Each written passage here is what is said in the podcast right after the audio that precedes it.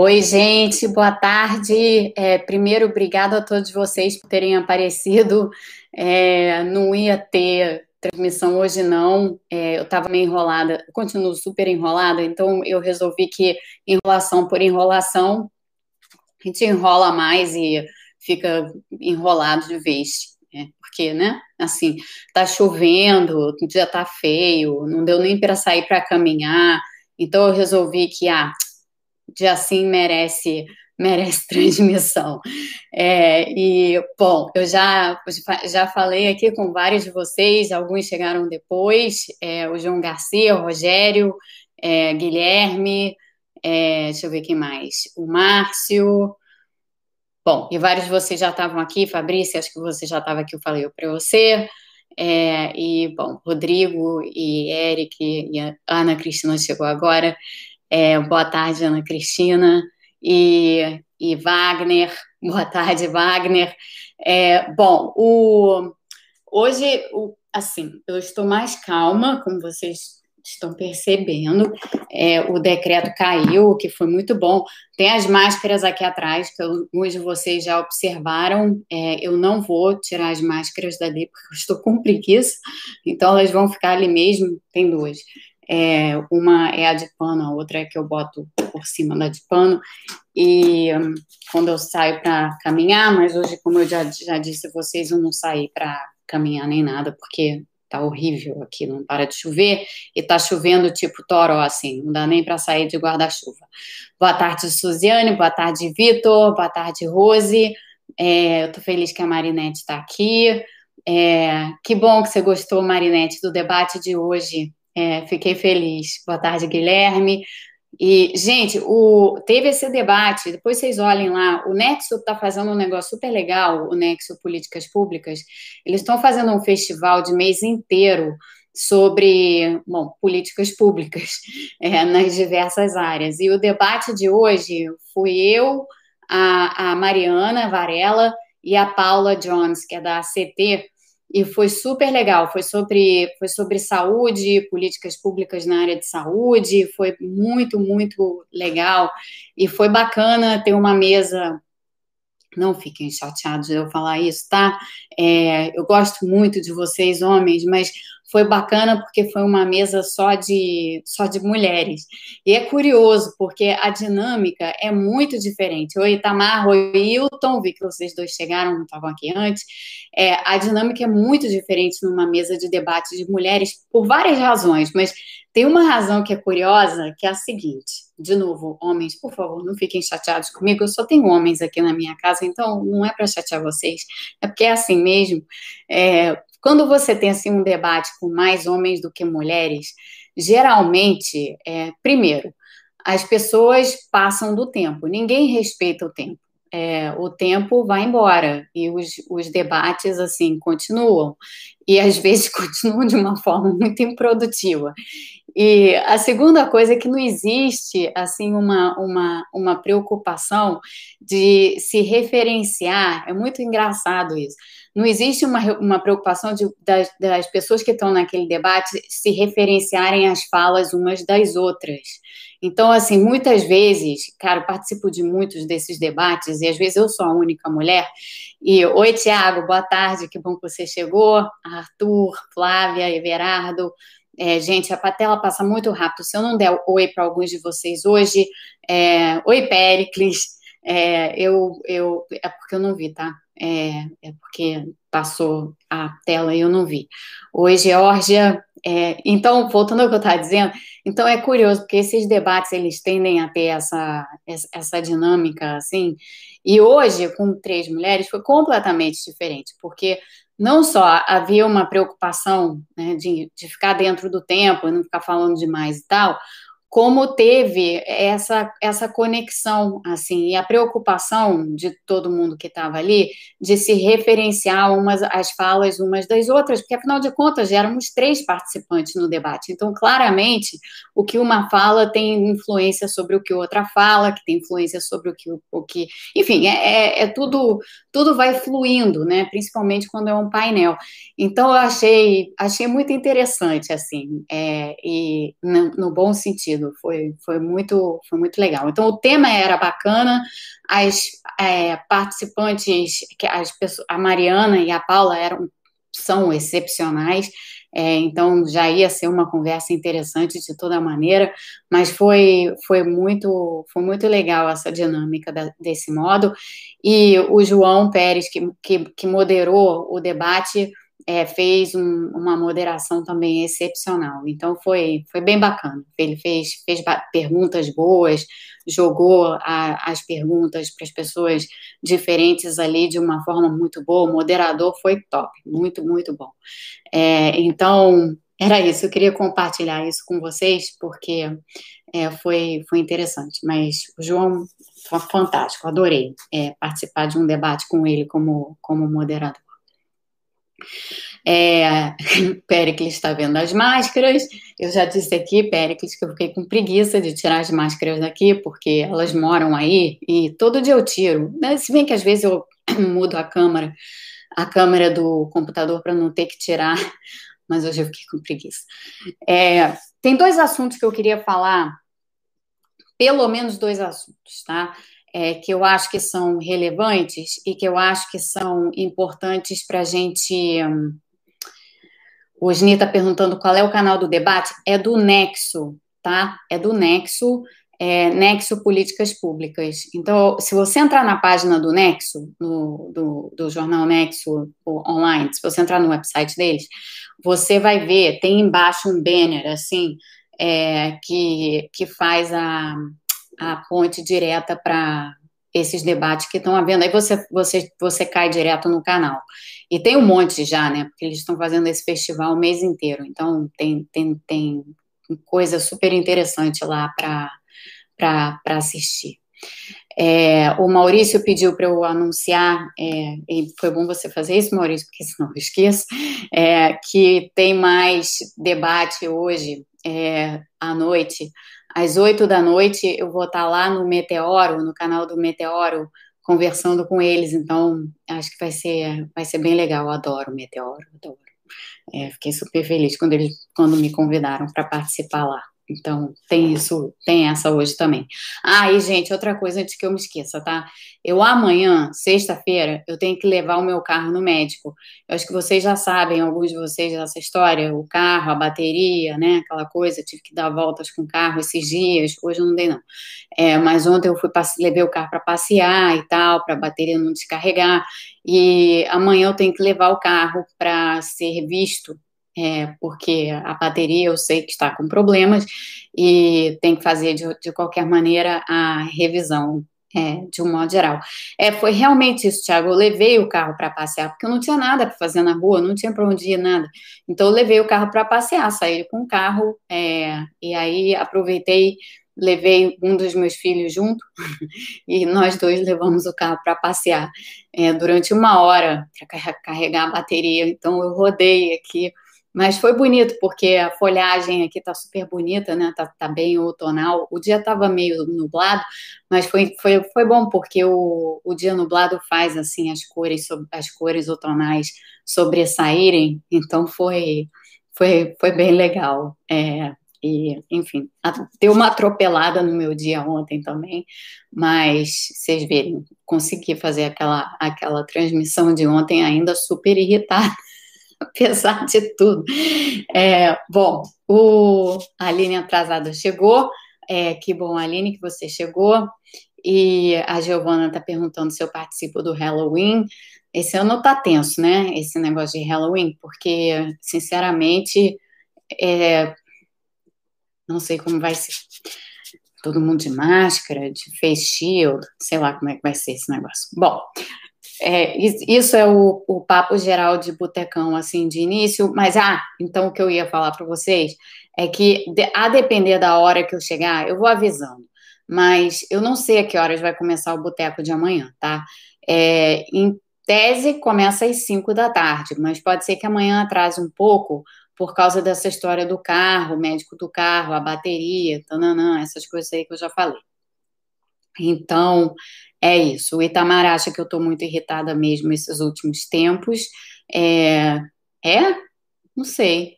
Ontem eu estava, com certeza. É, bastante. Por causa da. Mas é difícil não ficar, né? O que eu tô mesmo, Itamar, para ser sincero, eu tô muito tensa. É, e tô muito tensa com o que vai acontecer na terça-feira e depois. É, então, e, e, isso bateu assim forte essa semana. Nossa, essa semana começou num, numa tensão absoluta por causa, por causa disso, das eleições, né? E, enfim, a ver. É, não sei nem como é que eu vou me aguentar na terça-feira. Bom, vocês ainda vão me ver na segunda, né? Antes da terça-feira. É... Não sei como é que eu vou estar na segunda-feira, não, porque se eu já estou tensa hoje. É, é isso, gente. Marta, oi, boa tarde. E, e Maria Cláudia. Gente, olha só. É, deixa, depois eu falo mais sobre essa coisa de estar irritada e estar tensa. Deixa eu ir, ir, ir aos assuntos. Tem dois assuntos que eu queria falar. Primeiro, teve uma reportagem que saiu hoje no El País. É, eu não cheguei a, a, a, mandar ela, não. Depois eu vou, pegar, eu vou tentar recuperar lá no Twitter. Tá em inglês essa matéria, tá? Mas é uma matéria muito boa, mas muito boa, sobre explicando como que o vírus se dissemina e como, como que o vírus se, como que como que assim as curvas epidemiológicas se comportam a partir de um entendimento melhor de como o vírus se dissemina. Tá muito bem feita essa matéria, tá muito muito bem feita essa reportagem e eu recomendo realmente que vocês leiam, mas é exatamente sobre isso que eu queria falar hoje, começar falando hoje, porque tem tem muita relevância para muita coisa, né? Evidentemente, tem relevância para a gente pensar nos efeitos de tudo, nos efeitos do que está acontecendo na Europa, nas possíveis implicações para a economia, no que pode vir a acontecer no Brasil, é, enfim, tem, tem vários desdobramentos aí a serem pensados, mas tem uma outra, é, tem um outro conjunto de perguntas que tem a ver com essas dúvidas que muitas vezes são levantadas a respeito de, de, não imunidade coletiva, porque isso a gente já discutiu aqui no canal várias vezes, eu já falei para vocês que imunidade coletiva sem vacina é um conceito solto no ar, não existe. É, mas tem muitas perguntas sobre, ah, agora no Brasil a gente olha, vê que os casos em Manaus estão começando a subir de novo, por que, que a gente não está vendo uma dinâmica semelhante no Rio? É, por que, que a gente não está vendo uma dinâmica semelhante em São Paulo? Por que, que tem, por que, que a, a variância é tão grande? assim, na, na, maneira como o vírus se dissemina, né? E aí, eu acho que tem uma coisa muito interessante para a gente pensar, e a matéria do, a matéria do, do El País, ela, ela trata um pouco disso, que é o seguinte, a gente, a gente começou, durante, eu estou escrevendo aqui, por isso que tá pequenininho, deixa eu fazer maior. A gente passou o tempo inteiro, no início da pandemia, gente, tem, tem desenhos melhores que esse, tá? Mas a gente passou o tempo inteiro no início da pandemia falando sobre isso aqui, né? Falando sobre o R0. E o R0 sendo algo entre é, 2 ou 2,5, ou possivelmente 3, a gente não sabe direito, né? Então a gente passou boa parte no início da pandemia falando sobre isso aqui. Qual era o tamanho do R0? É, o R0, todo mundo que já sabe. É, peraí, só um minuto. Marco, é exatamente a mesma reportagem que o Vitor é, que o Vitor Mori compartilhou tá? É exatamente a reportagem do Vitor. Aliás, quem não segue o Vitor, sigam o Vitor, porque o Vitor sempre posta alguma coisa super legal. Ele próprio tem um monte de material legal dele. Ele fez um fio fabuloso sobre uso de máscaras. Recomendo muito que vocês acompanhem ele. Eu gosto demais das coisas do Vitor, eu gosto demais do Vitor também. Mas o, o R0 é o fator de transmissão. Né? Então, era aquela, era aquela variável que a gente discutia a exaustão.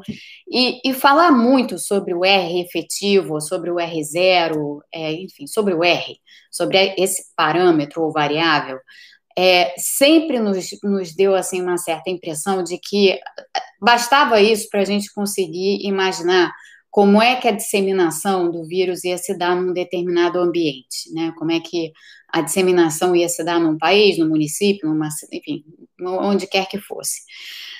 Mas o que acontece é que o R, é, o fator de transmissão natural do, vi, do, do, vírus, quantas pessoas ele é capaz de ele é capaz de infectar, não é o suficiente, nem é a história toda para a gente entender como é que o vírus se transmite, como é que o vírus se propaga.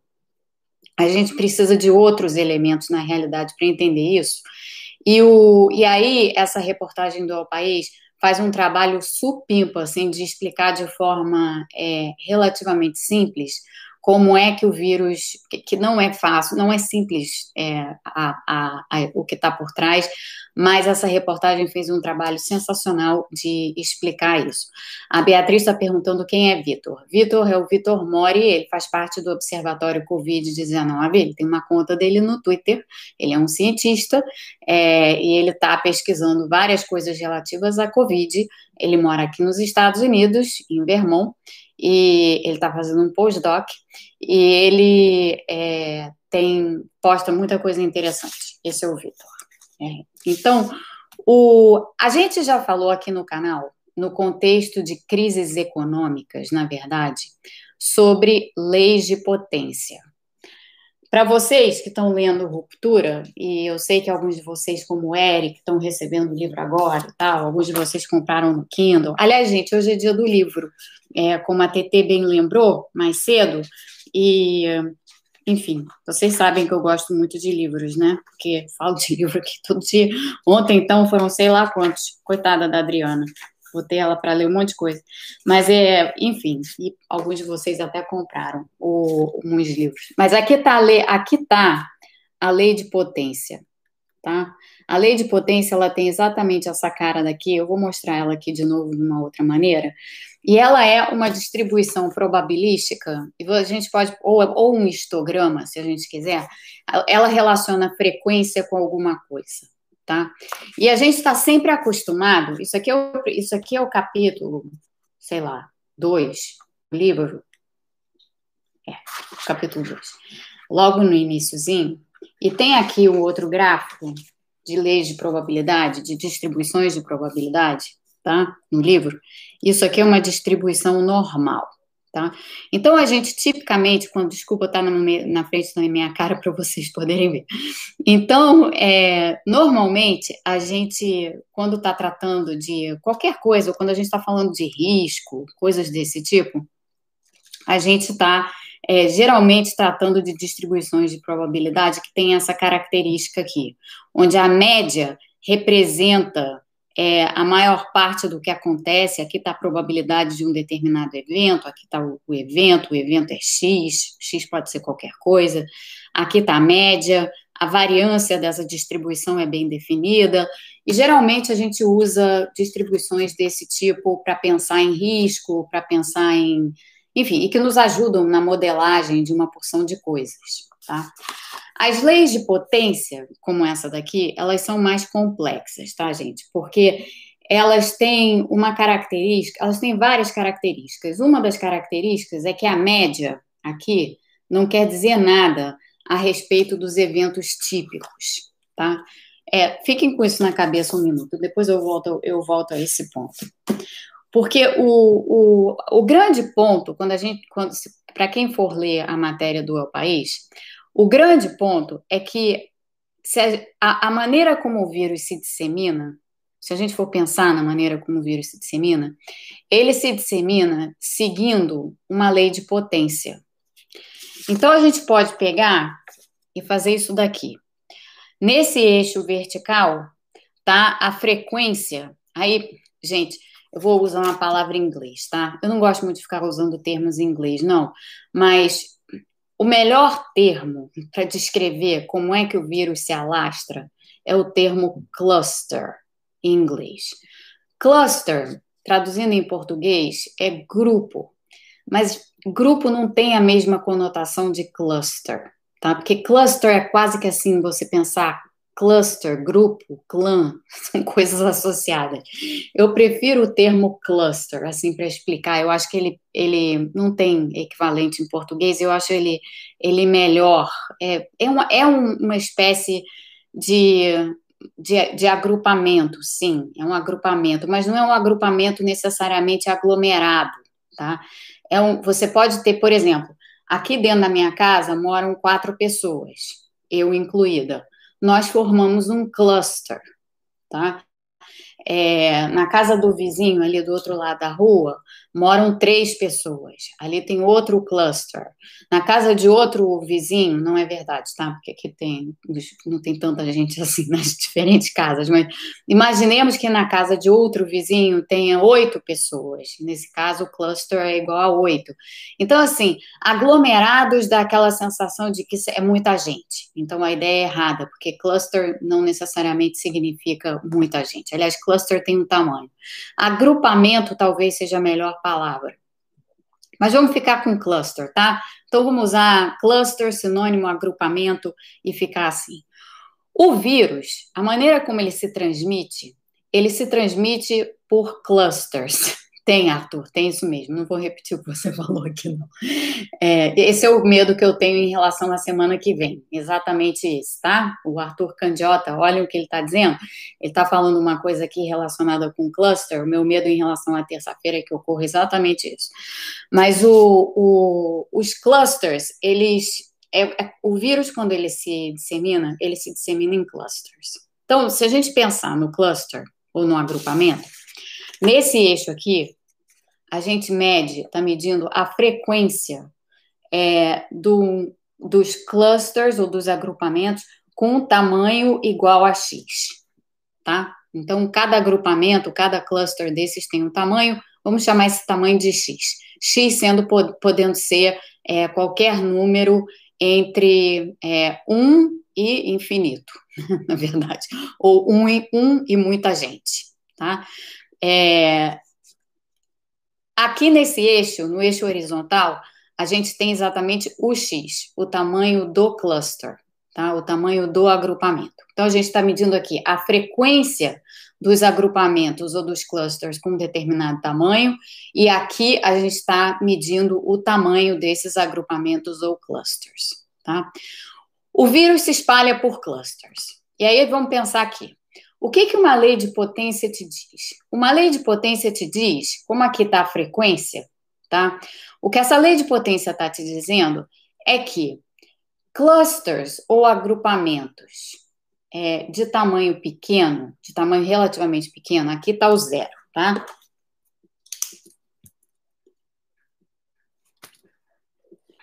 Vou fazer uma seta aqui. Então, tudo que está para cá da seta, tá, gente? São clusters ou agrupamentos de tamanho pequeno. Esses aqui, eles são bem frequentes, tá? A gente tem em grande, uma grande frequência ou um grande número, se vocês quiserem colocar assim, a frequência é quantos você tem na população toda, né? Mas então aqui você tem um grande número a, a medida, medida a frequência nesse eixo de pequenos clusters, de pequenos agrupamentos, onde o vírus se transmite. O que, que é isso? São as casas, assim, então, por exemplo, é uma casa de quatro pessoas, uma pessoa se infecta com Covid. Essa pessoa vai passar o vírus para pelo menos um ou dois habitantes dessa casa, dependendo de como fizerem a proteção, cada um se proteger dentro de, dessa, dessa moradia, dentro desse domicílio. Então, vai ter um cluster ali, tá? Vai ter um agrupamento de pessoas com Covid. Essas pessoas vão transmitir para outras pessoas não necessariamente, depende do comportamento delas. É, se elas ficarem de quarentena, suponhamos que todas as que se infectarem tiverem casos leves e ficarem todas em quarentena e quietinhas em casa, esperando se recuperando né, da, da doença.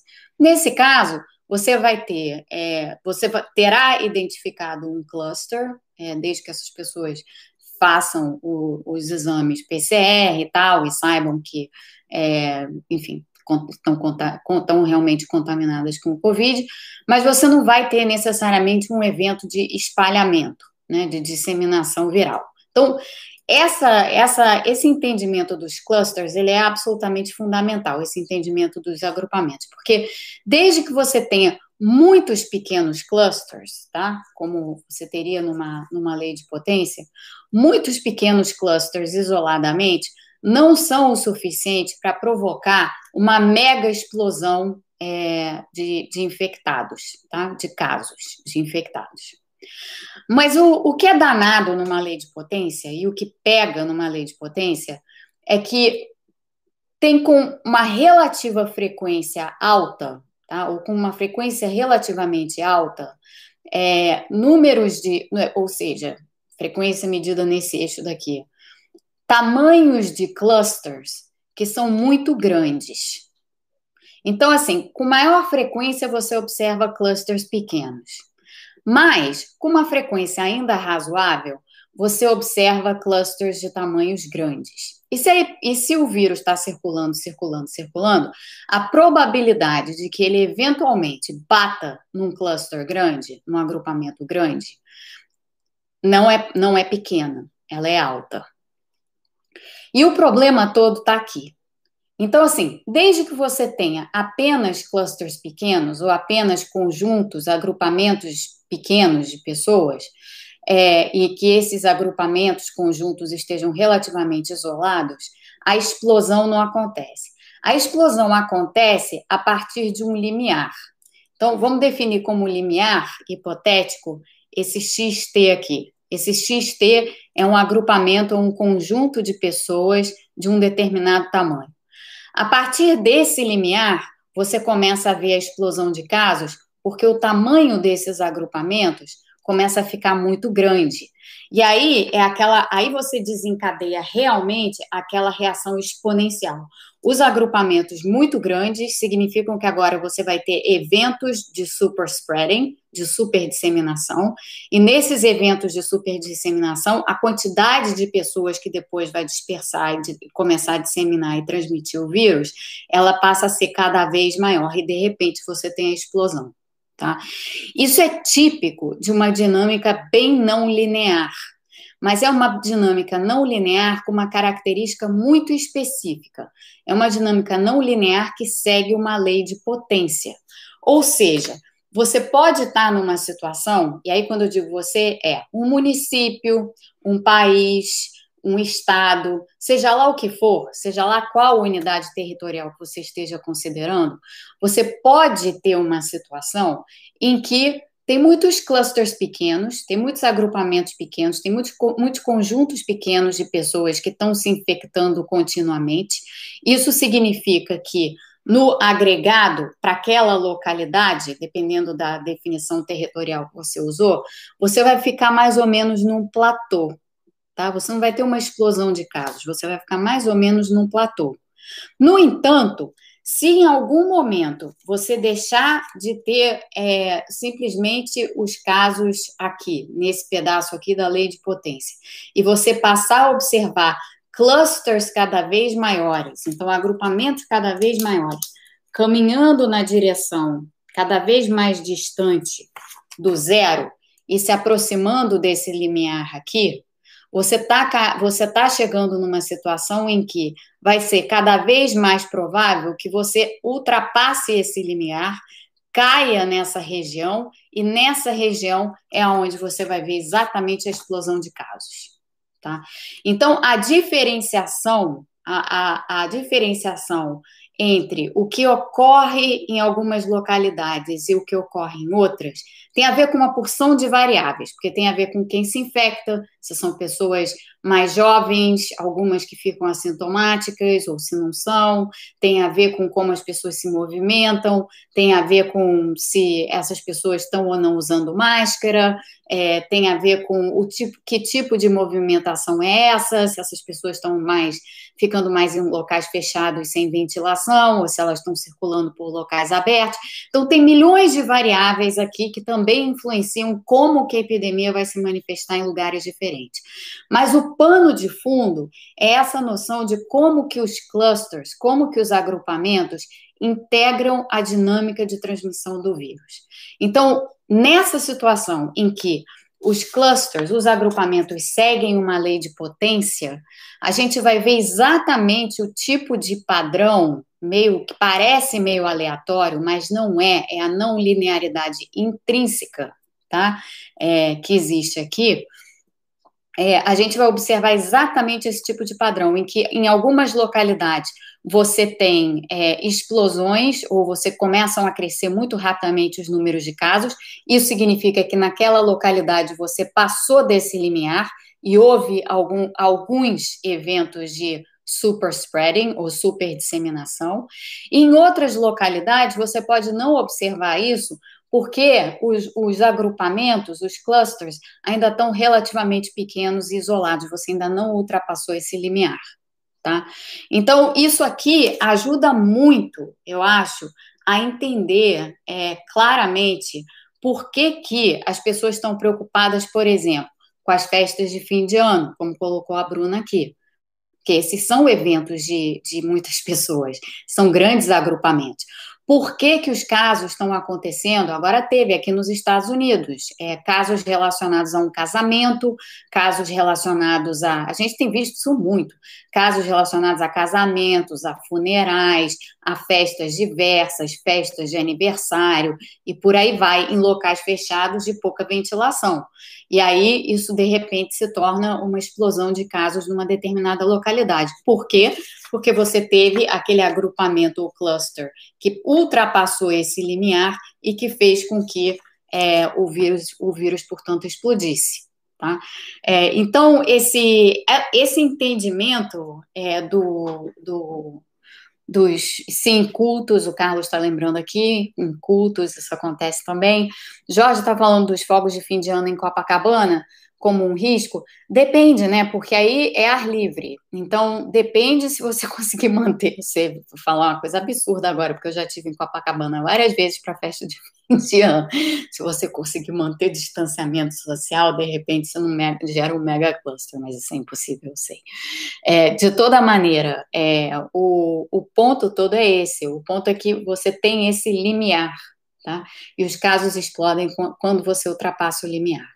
Então, isso é para dar a vocês uma espécie de pano de fundo para entender essa matéria do El País, que está que tá muito boa e muito interessante, mas que tem exatamente esse, essa a, a conotação do que está ali escrito, o tal do fator K, que vocês vão ver descrito nessa reportagem, é exatamente o fator dessa lei de potência aqui, tá? É como o que determina essa, essa lei de potência aqui desse gráfico. Então é, é, super interessante pensar isso e pensando assim e saindo do pensamento linear e entrando no pensamento não linear, entrando a fundo nas leis de potência e na questão dos limiares, quando o que, que acontece quando você ultrapassa limiares, ajuda muito a gente a, a entender é, essas dinâmicas e a dinâmica da, da, da epidemia em particular. É, nós temos o papai físico aqui, que já fez vários comentários. Eu não acompanhei tudo que você falou, mas ele está sugerindo uma leitura aqui, Introdução à Estrutura e Evolução Estelar. É, na física, as leis de potência são usadas com muita frequência, porque, evidentemente, muitos fenômenos são assim, eles são assim, eles têm este comportamento exato aqui. Na economia, infelizmente, durante muito tempo a gente ficou preso às distribuições normais, né, em formato de sino, quando na verdade vários fenômenos econômicos também são leis de potência, como eu descrevo nesse livro aqui. Crises são situações, são, são, são unicamente explicadas por leis de potência, não por é, distribuições gaussianas ou distribuições é, em, em sino. Tá? Então vejam, vejam o que o papai físico está falando aqui, porque ele está dando uma boa dica de leitura. É, aliás, super interessante, vou anotar. É, então, essa, essa era a primeira coisa que eu queria falar. Depois eu volto aqui é, para é, explicar um pouco melhor o, se, se ainda houver alguma dúvida. Mas, um ponto, tá? A probabilidade, é, essa, a, a área abaixo, então, se a gente definiu o limiar da explosão aqui, a probabilidade é, de você ter a probabilidade total, né, de você ter é, aproximadamente a probabilidade total de você ter um evento, de você é, ter uma explosão de casos de Covid, ela está determinada por essa área toda aqui abaixo da curva É, aqui é uma curva de frequência, mas poderia igualmente ser uma curva de uma distribuição de probabilidades, tá? É, então, isso é para dizer que essa, essa distribuição é uma distribuição de cauda larga, onde a probabilidade de você ter esses eventos, ela é relativamente alta. E, portanto, esse efeito limiar aqui, de repente os casos explodem, esse efeito limiar acontece por causa dos agrupamentos, do tamanho dos agrupamentos e do tamanho desses clusters, tá? Desses, desse conjunto de pessoas. Tem uma coisa relacionada a isso que é super importante, super interessante, que casa exatamente com essa, com essa história que eu acabei de falar aqui para vocês, que é, é Papai Físico é um canal. Opa, gente, Papai Físico é um canal. É, isso é legal saber. É, depois eu vou lá olhar o que, que tem no, nesse canal. É, parece. Que bom que ele está aqui. É, Bem-vindo. É, mas o que tem a, uma coisa que está diretamente relacionada com isso que eu acabei de que eu, com isso que eu acabei de falar aqui é o que está acontecendo na Europa. Tá? Então, se a gente for olhar o que está acontecendo na Europa, é, um pouco olhando um pouco o crono, o timeline, assim, o cronograma, né, ou, ou a ordem cronológica de como as coisas, como a segunda onda veio na Europa, a segunda onda, ela começou a despontar, na realidade, em agosto, na Espanha. A Espanha foi, é, e logo em seguida veio a França. Então, Espanha e França foram os dois primeiros países onde os casos começaram a subir, é, mais ou menos ali no meados de agosto, meados para final de agosto, tá?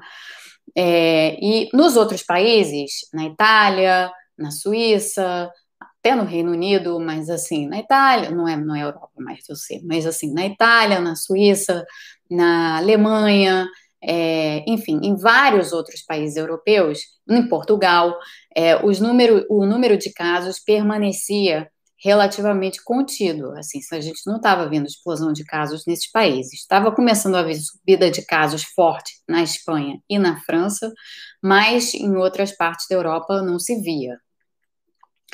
E de repente, de repente, porque foi de repente, assim como na Itália em março é, ou em fevereiro foi de repente, assim como na Espanha, a primeira onda foi repentina na Europa. Essa segunda onda, ela também está sendo repentina para os outros países. Então, de repente, a gente começou a ver a, a, o que era uma subida de casos é, preocupante na França virou uma explosão. O que era um início de subida de casos é, na Alemanha, de repente se tornou extremamente preocupante. Mesma coisa na, no Reino Unido, a mesma coisa na Holanda, a mesma coisa na Bélgica, que hoje está um caos, é o segundo país europeu com maior número de casos per capita, e por aí vai, tá? Aí, tem, aí bom, você, você faz a seguinte pergunta: como é que tudo isso aconteceu de repente, ou quase que de repente, em todos esses países simultaneamente? Da onde vem essa, simultane, essa simultaneidade? Tá? Aí vem o artigo outro sobre o qual eu queria falar para vocês e chamar a atenção de vocês. Não que vocês, assim, obviamente, quem estiver muito interessado, leia. Esse artigo está em preprint, é, teve, foi noticiado hoje no Financial Times, foi noticiado hoje na NBC, ganhou as páginas dos jornais já, porque o que esse artigo, esse artigo se chama, é, é, um, é um estudo financiado por, ter, ter financia, recebeu financiamento de uma porção de lugares, mas notavelmente pela, uni, pela Universidade da Basileia, tá? E ele se chama Emergence and Spread of a SARS-CoV-2 variant through Europe in the summer of 2020. Então, traduzindo, a, a, o surgimento e a disseminação de uma variante do SARS-CoV-2 na Europa durante o verão de 2020. O que, que eles fizeram aqui? É, primeiro, gente, deixa eu fazer uma, uma, uma importante distinção entre dois conceitos que normalmente são misturados, mas não são a mesma coisa.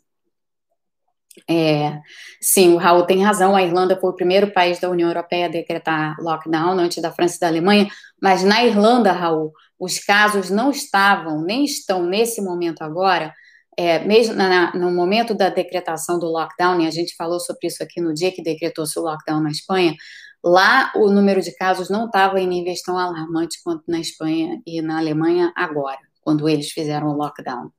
É, ou seja, eles, eles, eles fizeram mais rapidamente, eles fizeram mais cedo do que a França e a, e a Alemanha. Mas esse, esse paper aqui, que está em preprint, portanto, ele ainda não passou por peer review, tá, gente? Ele ainda não passou pelo processo de revisão de pares, ele não está ainda publicado em nenhum periódico científico, mas provavelmente estará em breve. É, são vários pesquisadores, pesquisadores é, da Universidade da Basileia, pesquisadores é, da, do Instituto de Biomedicina de Valência, é, um pessoal do CIBER, que é o, é o Centro de Epidemiologia e Saúde Pública de, de, de Madrid, é, na Espanha, enfim, uma porção, tem uma, tem uma colaboração enorme aqui entre, entre vários dos, dos autores, e o que eles fizeram, bom, eu ia falar para vocês uma distinção entre conceitos que é importante, a distinção entre conceitos que é importante é o que, é uma cepa e o que é uma variante, tá? É, a gente fala muito, a gente usa muito a palavra cepa para se referir a mutações do vírus. Então, quando tem um vírus com mutações em relação a outro, é, que é em relação ao mesmo vírus, com diferentes mutações, a gente fala em cepa.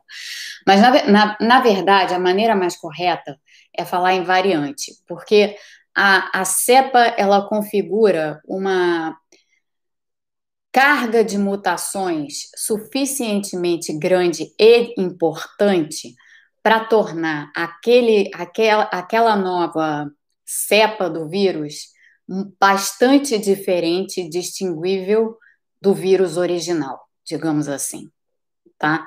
Então, é, quando a gente fala, por exemplo, de sorotipos diferentes do vírus da, da dengue, são cepas diferentes do vírus da dengue. Quando a gente pensa nos vírus da gripe, quando a gente pensa, por exemplo, nas vacinas trivalentes ou quadrivalentes contra a gripe, são vacinas baseadas em cepas, usando cepas diferentes dos vírus que estão mais em circulação numa determinada época. A vacina quadrivalente, por exemplo, pega as quatro cepas do vírus, do vírus da gripe, do vírus da influenza, que estão em circulação naquele momento. Tá? A trivalente pega três cepas, só para dar uma, uma ideia. Então, cepas são realmente variações do vírus que tornam essas diferentes é, cepas, muito, vírus muito distinguíveis dos originais. Tá? Eles causam a mesma doença, mas é, eles podem causar a mesma doença com é, sintomas menos intensos ou mais intensos, a depender. Se a gente pensar, por exemplo, na gripe de 1918, a gripe de 1918 teve três ondas.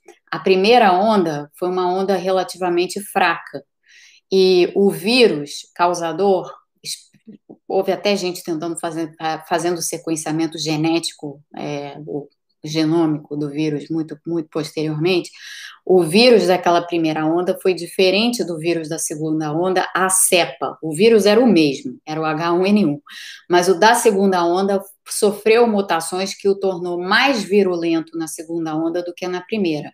Embora fosse o mesmo vírus, eram cepas diferentes, suficientemente diferentes para causar intensidade da doença, virulência da doença significativamente diferentes, tá? Então, importante isso. Uma variante não é ainda nada que você possa qualificar necessariamente como uma cepa distinta do vírus. E quando a gente pensa no, no caso do SARS-CoV-2, tem mais de 165 mil sequenciamentos genômicos feitos já do vírus. Porque os vírus, gente, isso aqui é importante é, que vocês, que todo mundo entenda. Os vírus, eles estão, esse tipo de vírus, ele tá, ele sofre mutação o tempo inteiro. E essas mutações, elas são mutações aleatórias, tá? É, um vírus, qualquer vírus, quando ele se replica dentro do seu organismo, as cópias que ele faz dele mesmo não são cópias exatas. São cópias sempre um pouco distintas umas das outras. Ou seja, mesmo dentro de você, o vírus existe em várias variantes, tá? Porque ele, no processo de replicação viral, ele sofre mutações pela forma como ele se replica. Um dia qualquer a gente fala sobre replicação viral. Então, isso é para vocês entenderem que as mutações dos vírus, elas sempre existem, por definição. O vírus é uma entidade que está em constante mutação, tá? Constante mutação. Ele nunca para de, para de, de sofrer mutação. A questão não são as mutações. A questão é, é que mutações são essas, que parte do genoma viral elas afetam, e são essas mutações suficientes para modificar o vírus substancialmente ou não. Muitas. E o que acontece é que, como as mutações são muitas, a vastíssima maioria dessas mutações são inócuas. Tá? Elas podem até, muitas delas podem até fazer mal ao vírus. Tanto que quando ele se replica dentro de você, tem várias é, variantes do vírus que não fazem nada. Mas tem algumas que fazem. Basta aquelas que fazem fazerem alguma coisa para você ter a infecção. Então, só para vocês entenderem isso. O, sequ o sequenciamento genômico do, do vírus, do, no caso do SARS-CoV-2, ele ajuda os pesquisadores e as autoridades de saúde pública e todo mundo, essa informação, ela é extremamente valiosa para que se entenda é, como que o vírus está se propagando e como que ele está indo de um lugar para o outro.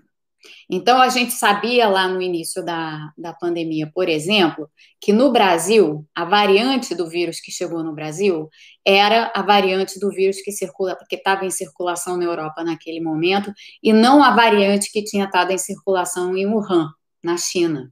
Como que a gente chegou àquela conclusão? Bem, pesquisadoras da USP fizeram o sequenciamento genômico do vírus e tinham já os, o sequenciamento genômico do, do vírus que estava em mais circulação na Europa e viram que os, os, os dois, as duas variantes eram muito parecidas. Daí a conclusão de que o vírus que estava em circulação no Brasil na primeira onda foi o estava mais vinculado à variante europeia do que à variante chinesa. É, e a variante europeia e a variante chinesa tinham uma, uma modificação na proteína spike, houve uma modificação na proteína spike é, que permaneceu. É, foi uma, uma, uma é, é, o que se especula que tenha sido uma, uma mutação adaptativa do vírus. Que aqui entra uma outra, é, uma outra, uma outra constatação importante para vocês. O vírus, esse vírus, o SARS-CoV-2, ele é uma zoonose como eu já falei para vocês aqui. Então, é um vírus que pula, que vocês já leram certamente em vários lugares. Ele é um vírus, um vírus que pula espécies, ele tem um hospedeiro natural, que provavelmente é um morcego, e ele chegou na espécie humana. Nós, humanos, hoje, somos um hospedeiro novo para esse vírus. E em sendo um hospedeiro novo, o vírus está se adaptando a gente. Nós estamos nos adaptando ao vírus, então o nosso sistema imune está se adaptando ao vírus e o vírus está se adaptando a nós. Nesse processo de adaptação, é, e aqui é um pouco seleção natural, nesse processo de adaptação, o vírus passa por mutações que são adaptativas, tá? E essas mutações adaptativas tornam o vírus mais capaz de infectar o seu novo hospedeiro. Isso não quer dizer que a doença fique pior ou melhor tá? É, isso quer dizer apenas que o vírus se torna mais capaz de infectar o hospedeiro novo, só. Tá? Pode até ser uma infecção assintomática, o, o, o ponto não é esse. O ponto é que o vírus se torna mais capaz de infectar pessoas. Ponto. É, então, o, o que está acontecendo na Europa? Por que, que esse estudo aqui é tão interessante? Porque eles identificaram, eles fizeram um sequenciamento, é, de novo, esse estudo aqui, eles fizeram o sequenciamento do, do vírus, é, pegaram vários dos casos novos em, em diferentes lugares, fizeram o sequenciamento genômico e descobriram duas novas variantes do, do SARS-CoV-2. Uma variante se chama, tá aqui, as duas novas variantes, tá? Uma variante se chama 20A-EU1, é um para a European Union, e a outra se chama 20B-EU2 tá? É, então, eles, eles identificaram essas duas novas variantes, e, em particular, essa primeira, a azulzinha,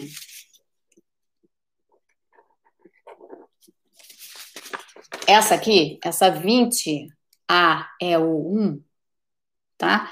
É a que hoje está provocando a grande maioria, a grande maioria dos casos na Europa. Então, na Espanha, essa variante do vírus hoje é responsável por 80% dos novos casos de Covid. É, na Alemanha, é responsável por 60% a 70% dos novos casos de Covid. Na Bélgica, igual, 60% a 70%. Na Holanda, igual, 60% a 70%. No Reino Unido, 60%. E, é, e por aí vai. Então, essa variante aqui, ao fazer o sequenciamento genômico, esses pesquisadores identificaram que essa variante aqui, ela surgiu na Espanha em junho, foi onde ela foi primeiro detectada. O que que essa variante daqui envolve? Ela tem várias modificações, ou ela tem várias mutações é, nas proteínas estruturais do vírus. Em particular, ela apresenta mutações na proteína spike, que é a espícula, e na proteína núcleo capsídeo, que é a que envolve o material genético do, do, do vírus. Tá? Rosângela está dizendo assim, gente, eu vivi para ser novo hospedeiro. Rosângela, você já é nova hospedeira há muito tempo, porque os vírus estão em circulação constante. Você apenas não sabe que você é nova hospedeira porque alguns vírus são inócuos, mas eles estão constantemente nos infectando. Então você já foi nova hospedeira várias vezes na sua vida, provavelmente, tá? É, dessa vez você está sendo, nós todos estamos sendo novos hospedeiros de um vírus é, com as características essas que a gente está vendo aí.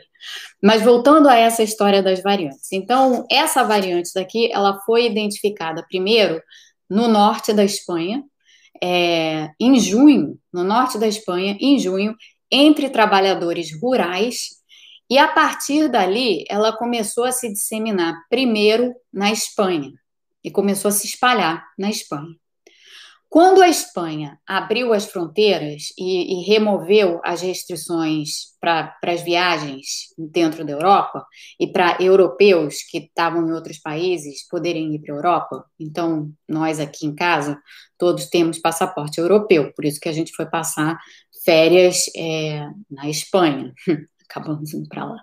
Mas fomos antes, fomos quando o número de casos na Espanha ainda estava baixo, estava menor do que aqui, por isso a gente saiu daqui para ir para lá, porque estava mais perigoso ficar aqui do que ir para lá. Enfim, é, essa, vari essa variante ela foi primeiro identificada na Espanha, se espalhou na Espanha, se entranhou na Espanha, e aí, com as restrições durante o verão europeu, com as restrições de viagens é, tendo sido muito relaxadas, essa variante começou a se espalhar pela Europa inteira. Então, hoje, o número de casos que se vê, o número de novos casos de Covid, estão relacionados a, são, são dessa variante do vírus, em particular. Essa variante, por enquanto, tá? Essa, essa, o que é interessante dessa pesquisa, simplesmente, é mapear e rastrear qual, foi a, qual é a variante do vírus que está provocando a segunda onda na Europa. E associar essa nova variante do vírus a, ao relaxamento das normas de viagem é, que estavam em vigor antes, as rígidas normas de viagem que estavam em vigor antes, que foram relaxadas, associar a esse relaxamento a é, explosão dessa nova variante na Europa. É isso que esse paper faz. Esse paper nada diz, e eles são muito cuidadosos, os pesquisadores aqui, em dizer o seguinte: primeiro, não há nenhuma evidência que diga nada a respeito do grau de virulência dessa nova variante. É dizer, a gente não sabe se essa variante causa doença mais branda, doença mais virulenta ou exatamente igual do que a, que, a variante que estava em circulação antes, ou as variantes que estavam em circulação antes. Tá? Então, por enquanto, a gente não tem nada a dizer sobre as manifestações da doença em si, a partir dos dados genômicos, do sequenciamento genômico dessa variante. Então, essa é a primeira coisa que é importante entender. É, a segunda coisa que é importante entender é que a gente também não sabe se essa grande disseminação dessa variante específica na Europa se deu por fatores unicamente epidemiológicos ou se ela se deu por fatores adaptativos, os que eu já mencionei, do vírus começar a se adaptar ao seu novo hospedeiro. É, é perfeitamente plausível que essa variante tenha se espalhado da forma como se espalhou, porque ela, ela começou a afetar, primeiramente, jovens que quando começaram a, começou a relaxar, a, começaram a ser relaxadas as medidas de quarentenas, foram os primeiros a sair para os bares, para os restaurantes e para as boates e tal, e foram os primeiros a, a serem contaminados. Então, esse, esse fator epidemiológico, esses dois fatores epidemiológicos, a faixa etária né, da, da, população que foi primeiramente atingida e que tá, ainda é, é em várias partes da Europa, associada ao comportamento dessas pessoas, que tem a ver com essa história aqui, ó, dos clusters, tá? Então, um monte de jovens, gente jovem, se metendo em bar, se metendo em, em, em, bar fechado, pouco ventilado, aglomerado e tal, vai formar um cluster para além desse limiar e o número de casos vai começar a subir, tá? Então, a lógica da lei de potência que a gente mencionou anteriormente. Mas é, pode ser, pode, pode ter sido só isso, tá? Pode ter sido só, é, só isso que eu digo, não, junto com várias outras variáveis, mas pode ter, podem ter sido só fatores epidemiológicos que fizeram com que hoje essa variante identificada nesse estudo seja a variante predominante. Tá? É predominante, ela predomina, ela está em mais circulação do que qualquer outra variante é, pregressa do vírus. Então, pode ser puramente, pode ser puramente atrelada a fatores epidemiológicos ou pode ser atrelada a fatores adaptativos.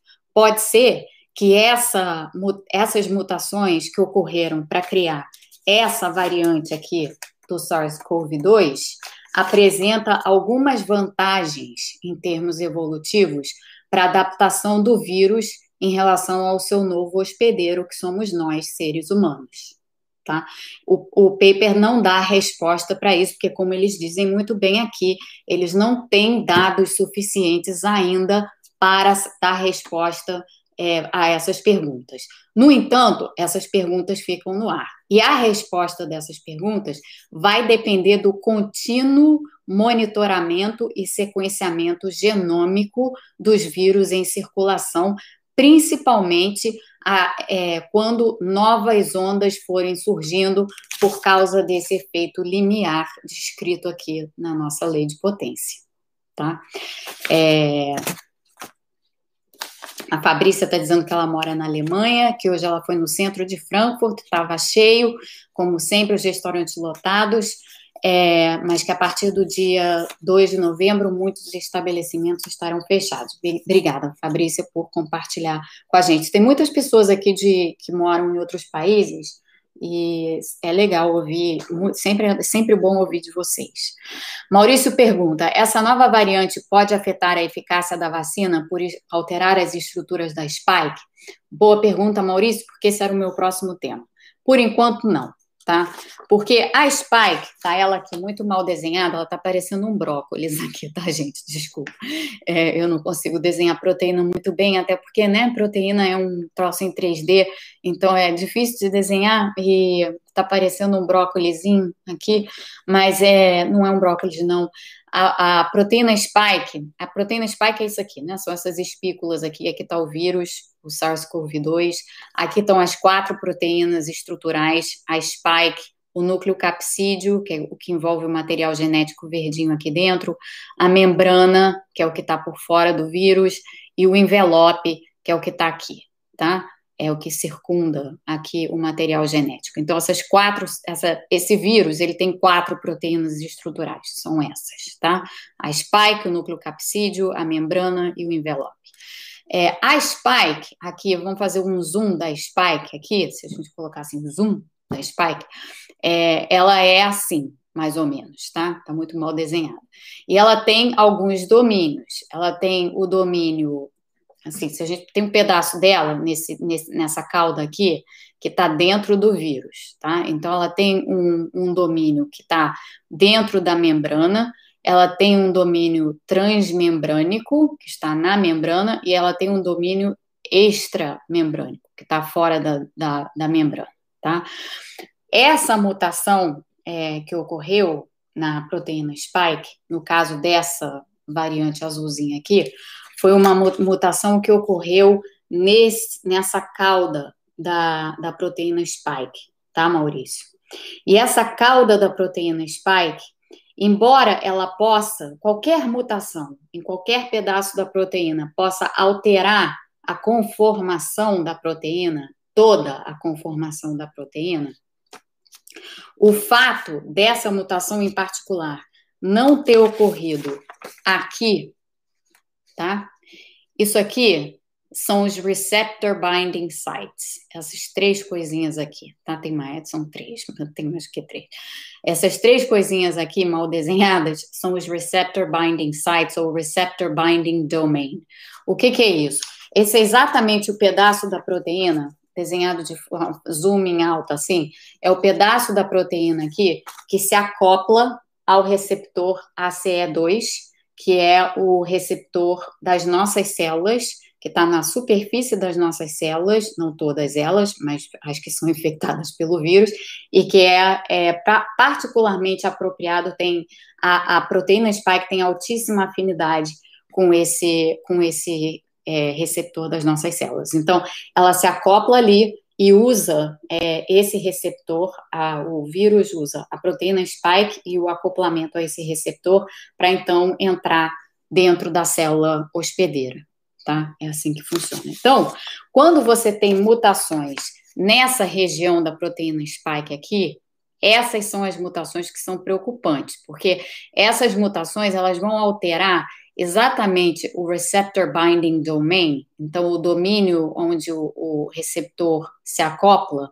é, e, e esses são os pedaços da proteína spike que estão sendo usados nas vacinas tá? Exatamente porque esse é o pedaço da proteína spike que realmente importa para o vírus entrar dentro da célula. Como a mutação não ocorreu aqui, como a mutação ocorreu num outro domínio da proteína spike, em tese, pelo menos assim, de cara, não dá para dizer que ela vai afetar a vacina. Provavelmente não, tá? É, não dá para ter certeza de nada, não dá para dizer com certeza, o pessoal está com pena do brócolis, pois eu também fiquei. É, mas o, não dá para dizer, portanto, com certeza que essa que, que não vai ter efeito nenhum sobre as vacinas, mas muito provavelmente, mais provável é que não. É, e o, o, esse paper aqui sequer levanta essa hipótese, tá? Então a resposta, Maurício, é que a, a mutação se deu num pedaço da proteína que não afeta esse receptor binding domain, esse RBD, é, colocando ele é, traduzido, e, portanto, é, é em, em, em, princípio, não, não tem problemas, não apresenta problemas para a vacina. Essa outra mutação que está aqui, eu sei que a gente já passou de uma hora, estou de olho, essa outra mutação que está aqui em vermelhinho, é, que, eles, que também foi identificada nesse paper, essa mutação, ela, ela é a mutação, ela é, essa variante, desculpa, a variante em vermelhinho, é a variante que está circulando predominantemente na França. Tá? Então, essa aqui, a azul, ela se originou na Espanha, se espalhou pelo resto da Europa, é ela que está sendo responsável pela segunda onda. Então, a simultaneidade se explica exatamente pelos padrões de viagens dos europeus é, e os contatos com os espanhóis e como, e como que, portanto, o vírus, essa, essa variante do vírus se disseminou dessa forma. E a em vermelho aqui, a outra variante identificada, essa outra variante identificada, ela está circulando principalmente na França. Ela não, não se espalhou tanto para outros países é, ainda tá? É, essa, segunda vari... essa segunda variante aqui, ela também tem várias mutações nas, nas proteínas estruturais, tem mutações na proteína spike, e tem uma mutação em particular na proteína spike que é próxima, ela não é no receptor binding domain, mas ela é próxima do receptor binding domain tá? Então tem aqui, ela não está em circulação ampla, mas tem aqui uma dúvida de se ela pode ou não afetar o, o receptor binding domain. Então, entrei um pouco demais, assim, nas, nas, nos detalhes desse paper, mas é porque é super interessante e essa, essa, essa questão de, do sequenciamento genético é super interessante. O ponto final que eles fazem aqui nesse artigo, e que eu acho que merece muita atenção, é que o, é preciso, também para se ter controle da propagação da doença e da propagação do vírus e como o vírus está mutando e se alastrando, é preciso que os diferentes países colaborem, que existe uma, exista uma forma de colaboração direta para que é, o esforço de sequenciamento genômico seja feito de tal forma que a, todo mundo tenha a mesma informação ou tenha a capacidade de obter a mesma informação to, to, todo o tempo. É, isso não está tão bom, pelo menos é o que eles dizem aqui, isso está menos, é, não está tão bom quanto se gostaria. Tá? Se, gost, se gostaria que é, o, as informações sobre sequenciamento, sobre sequenciamento genômico e tal tivessem circulando de forma mais fácil e, e fossem tivessem sendo mais facilmente obtidas, principalmente esse sequenciamento. Tem uma base de dados de todos os sequenciamentos genômicos do SARS-CoV-2 já feitas, tá? Que os pesquisadores usam para comparar para ver se tem uma nova variante aqui ou ali. O fato é que quando você identifica uma nova variante, nem sempre aquela nova variante ela é notificada de imediato.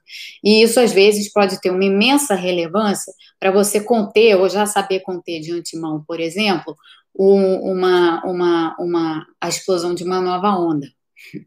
É, então, se é, tivéssemos identificado, por exemplo, essa nova variante do essa azulzinha aqui do SARS-CoV-2 na Espanha é, e, tivesse, e tivessem os países reagido de formas diferentes, não relaxado tanto, por exemplo, as, as bom, várias coisas, tá? Mas aqui em particular as medidas de relativas a viagens e a viagens entre países, talvez a segunda onda tivesse sido mais leve. Talvez não, tá?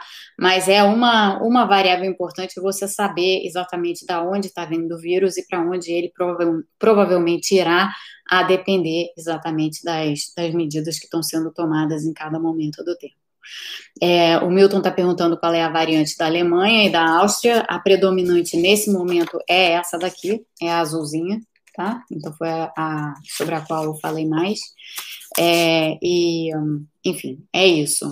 É, já passamos muito do tempo, já tem gente que ficou de saco cheio de ouvir falar sobre vírus e já foi embora. É, esse paper, Ethel, ele está disponível, ele é um preprint, é, ele está disponível. É, depois eu vou, eu vou, eu boto ele, eu boto. A Aline, por favor, bota o paper na biblioteca. É, ele tá. Tem várias notícias sobre ele em, em vários é, jornais hoje. Deve sair alguma coisa em algum jornal brasileiro amanhã, eu imagino.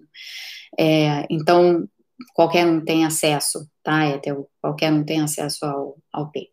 A Aline está dizendo que o, já está disponível na biblioteca do canal. Gente, a biblioteca do canal está na descrição do canal, tem o link para a biblioteca do canal ali, e esse paper já está disponível na biblioteca do canal, tá? É só ir lá e pegar e ler, tá lá já. E, enfim, era isso. É, era, é, esses eram os, os temas que eu queria falar hoje, porque pelo menos esse aqui, esse, esse desse paper surgiu hoje. Mas esse aqui da lei de potência eu queria já ter falado ontem, mas enfim, ontem a gente acabou ficando aqui falando muito sobre SUS e falando sobre as, as eleições aqui nos Estados Unidos e acabou acabamos não entrando nesses assuntos. É, gente, então é, foi isso, tá? Isso por hoje. É, amanhã eu aviso como é que vai ser a história do boteco é, e a que horas vai ser o boteco. Tem que ter boteco amanhã, é sexta-feira. Vai ter boteco, é, mas eu aviso quando vai ser. E o Marcel está dizendo que já trabalhou, está comendo bolacha doce, então o que eu posso falar? Olha, né, cuidado, porque senão eu fico falando aqui é perder de vista, principalmente sobre isso, porque eu adoro falar sobre isso. É, e, e, então é isso, tá, gente? O, o Pericles, eu sei que você está com perguntas pendentes aqui sobre as defasagens. É, as defasagens são grandes. Tem um outro paper que saiu sobre as defasagens. Defasagem significa o momento em que você começa a ver novas notificações de casos, qual é o tempo que demora até que você comece a ver hospitalizações ou óbitos, espero que não, e por aí vai, é, enfim, isso daí não vai dar para falar hoje, mas certamente eu vou, vou falar sobre isso, porque isso é importante, e, tem, e saiu coisa interessante sobre isso nos últimos dias. É, é isso, gente. O Anderson tá preocupado com o meu mini. Ele tá bem, não precisa ficar preocupado com ele, não. Eu checo ele todo dia, eu vou lá, dou um alôzinho. Ele tá, ele tá bem, tá passando bem lá na, na garagem e amanhã ele vai, ele vai ao médico. Gente, então olha só, oito da noite com meteoro, tá? Para quem ainda tiver paciência de escutar, de me escutar falando, é, super obrigada por terem aparecido aqui é, de última hora e enfim, nos vemos amanhã no, no Boteco e para quem tiver disposição, nos vemos às oito no, com, lá com, com, com, o pessoal do Meteoro. É isso, gente. Espero que vocês não tenham ficado muito cansados de virologia, leis de potência e coisas e tal, tá? Mas agora o canal, o canal mistura tudo. Ok? O canal mistura economia, mistura saúde pública, mistura medicina, mistura virologia. Nós estamos trabalhando na tríplice fronteira. Aliás, eu fiz uma nova playlist no canal que chama-se exatamente Tríplice Fronteira, onde estão separados todos os vídeos que tratam de todos esses temas de, formas, de forma concatenada, ok? É, porque para entender, para a gente ter um entendimento abrangente da situação que a gente está atravessando, a gente precisa saber entrelaçar disciplinas. A gente precisa, a gente precisa correr atrás do conhecimento que talvez a gente não tenha, para que a gente possa é, dar conta dos desafios que a gente tem pela frente e se informar da melhor forma possível, sobretudo numa era em que impera a guerra de informação tá? Então, estamos todos na Tríplice Fronteira e estaremos na Tríplice Fronteira no Boteco amanhã, é, e tudo junto e tudo misturado. É isso aí, Marcelo. É, é isso, gente. É, então, finalmente me despedindo for real. É, boa noite para vocês. Deve ser boa noite mesmo. É, boa tarde, Munir. Não sei se é tríplice fronteira sem drogas, porque afinal de contas a gente vai precisar de algumas drogas para lidar com esse vírus, né? Drogas no sentido de medicamentos. Então, na verdade, é tríplice fronteira com drogas, porque daqui a pouco eu vou ter que começar a falar dos, das terapêuticas, dos medicamentos e tal. É tríplice fronteira mesmo, aquela ali, ó, com tudo. tá? Tudo misturado. É, tchau, gente. Boa noite. Senão não vou parar de falar.